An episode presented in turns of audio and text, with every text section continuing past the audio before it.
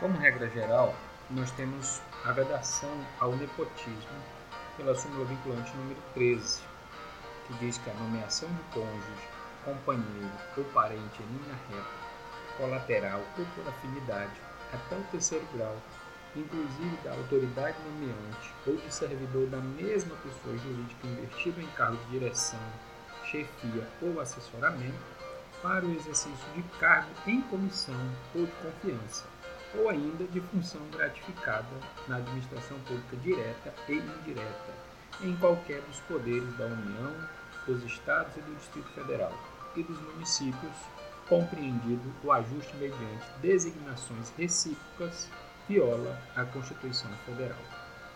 Ocorre que, com o advento da Lei 14.230 de 2021, o nepotismo passou a constar expressamente entre os atos de improbidade administrativa.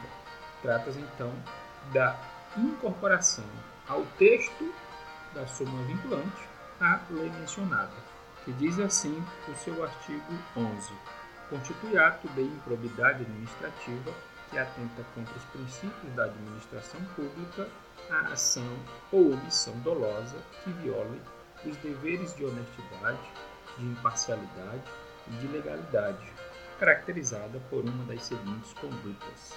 E aí elenca vários incisos. Entre eles está lá o inciso 11, que é a repetição literal da súmula 13 do Supremo Tribunal Federal. Sendo assim, a Lei 14.230 de 2021 inseriu ainda uma ressalva expressa.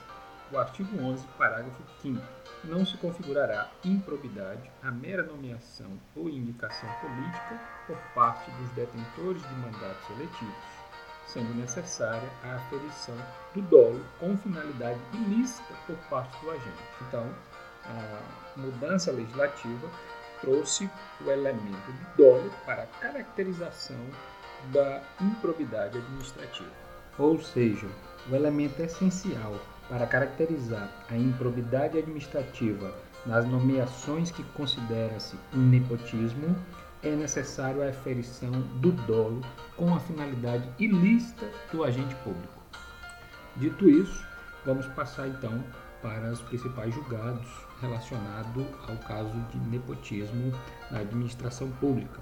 Julgados recentes do Supremo Tribunal Federal e do Superior Tribunal de Justiça.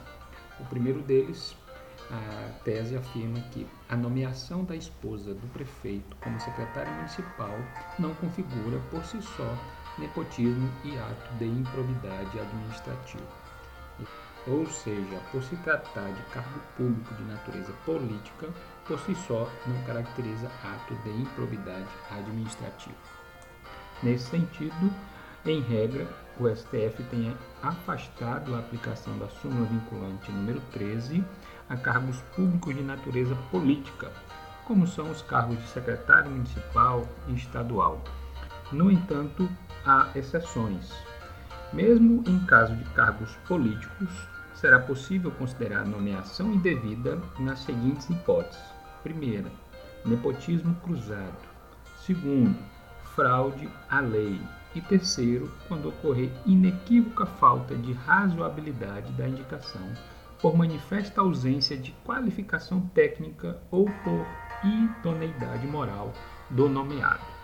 Então, nessas hipóteses, a, a, em caráter de exceção, é possível sim aplicar a súmula vinculante número 13 para os cargos públicos de natureza política. Outro julgado da Lavra da segunda turma do Supremo Tribunal Federal definiu que não haverá nepotismo se a pessoa nomeada possui um parente no órgão, mas sem influência hierárquica sobre a nomeação.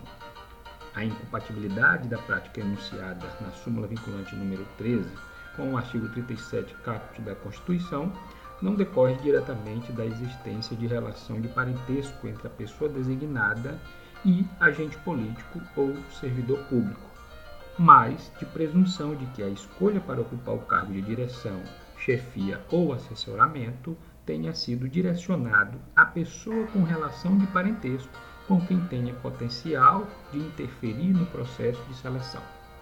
Em outros termos, é necessário que o parente tenha o poder de interferir na nomeação, na escolha do parente. Caso contrário, não se aplica a súmula vinculante número 13. Chegamos ao fim do nosso momento jurisprudencial do direito administrativo.